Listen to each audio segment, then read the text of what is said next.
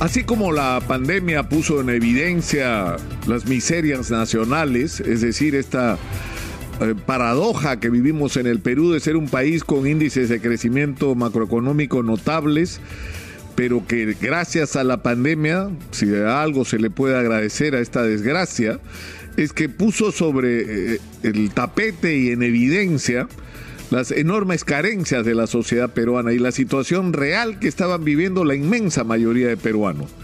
Es decir, la falta de acceso a salud de calidad, a una educación adecuada, a un transporte adecuado, la falta de agua potable en las viviendas de demasiados peruanos, las condiciones absolutamente precarias de vivienda en la que millones de nuestros compatriotas tienen que vivir y eh, la absoluta precariedad del empleo en el Perú, que nos lleva a una situación en la cual eh, uno, como hemos señalado acá en Exitosa durante años y la, y la pandemia puso en evidencia, tú puedes ser de la clase media el viernes, te enfermas el sábado, no trabajas el domingo, el lunes y el martes porque no tienes ninguna capacidad de ahorro, simplemente volviste a ser pobre, es decir, no tienes dinero para sostener a tu familia.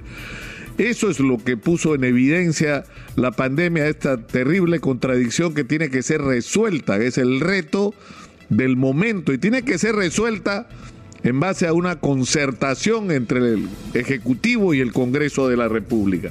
Pero hay otro problema que la campaña electoral, esta vez no la pandemia, sino la campaña electoral puso en evidencia, que es una especie de miseria moral en el Perú. Y una de estas características o una de estas señales de esta miseria moral es la manera absolutamente criminal con la que se ha manejado la información en demasiados casos. La cantidad de información falsa que ha circulado y que sigue circulando. La cantidad de mentiras que se han dicho. La cantidad de mitos que se han creado nos, nos, eh, nos, han enfrentado a una situación muy, muy, muy crítica. Alguna gente eh, siente la tentación de, algún tipo de intervención en los medios, en los medios digitales y en algunos medios de comunicación. Eh, yo debo dar fe que en mi caso personal he logrado registrar por lo menos 60 veces, 60 veces en que en un solo canal de televisión y en un solo programa, a lo largo de cuatro semanas, se han dicho cosas falsas sobre mí, difamatorias, que en cualquier país civilizado del mundo deberían significar sanciones ejemplares a las personas que han sido responsables no solo de transmitir esa información difamatoria, sino de permitir que esa información difamatoria se repita sistemáticamente cada día.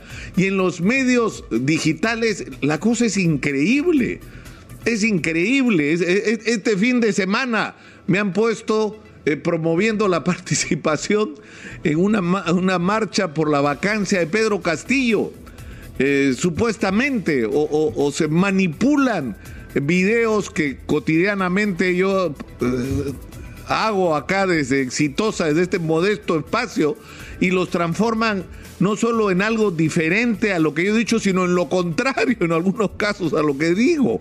Es decir, es, es absolutamente increíble. Entonces, ¿cómo, pero el gran problema no son solamente los delincuentes, porque son unos delincuentes los que están atrás de esto, porque no son iniciativas creativas, imaginativas de, alguien ahí, ¿no?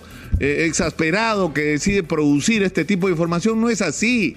En la mayor parte de los casos es una operación articulada donde hay empresas que ponen dinero para que esto se haga, donde hay líderes nacionales que están detrás de esto de promover este tipo de información falsa para crear el desconcierto, para confundir a la gente, para crear, exacerbar los ánimos de la gente, para destruir la imagen de personas, para generar situaciones eh, de conflicto y de inestabilidad que supuestamente favorecen sus intereses. Y hay grupos articulados de operadores de medios digitales y de los llamados troles que están trabajando cada día en esto. Es muy serio lo que está pasando y algún mecanismo de control tiene que haber. En Estados Unidos, cuando se transmite información falsa sobre el tema de las vacunas o la pandemia, Los titulares de las cuentas de YouTube, de Facebook, de Twitter son castigados, son suspendidos, son sacados del aire, por así decirlo porque están transmitiendo información falsa que está haciendo daño a la sociedad. Nosotros no estamos haciendo uso de ninguno de estos mecanismos que son absolutamente legales y que deberían ser responsabilidad de los generadores o de las grandes plataformas como Facebook, Twitter, Instagram, TikTok y YouTube. Es decir, deberían ellos tener mecanismos de control para que no se difunda información falsa. Pero el principal instrumento que tenemos somos nosotros mismos. La gente está actuando de una manera muy irresponsable. Recibe una información y la transmite. No se toma el mínimo trabajo de confirmar si es cierta o es falsa. Cualquier cosa que se dice en las redes sociales la gente la toma como verdadera. No sigue un procedimiento mínimo de confirmación de aquello que está reproduciendo y por eso se convierten en verdades mentiras monumentales. Las cosas que se han dicho sobre las últimas elecciones en el Perú, que había fraude, que habían votado muertos, que ha llevado a una candidata o una política, perdón, a la, política más importante de España en Madrid en este momento, a, a decir que en el Perú habían votado 40 mil muertos. ¿Y guiada por qué referencia? Por las referencias que venían del Perú de información falsa, que en el Perú han votado 40 mil muertos. ¿De dónde salió eso? De las redes sociales, promovidas por gente irresponsable. Pero en fin, insisto, yo creo que en gran medida el controlar este desborde de información falsa depende de nosotros mismos. Por eso yo les doy un consejo. Cuando reciban una información en su WhatsApp, en su Twitter, en cualquiera de sus plataformas de redes sociales, dese el mínimo trabajo de consultar si es cierta, de cruzar la información de alguna manera con la realidad y se dará cuenta de que usted mismo ha sido cómplice de haber permitido que se difunda como cierta información que era simple, clara y evidentemente falsa.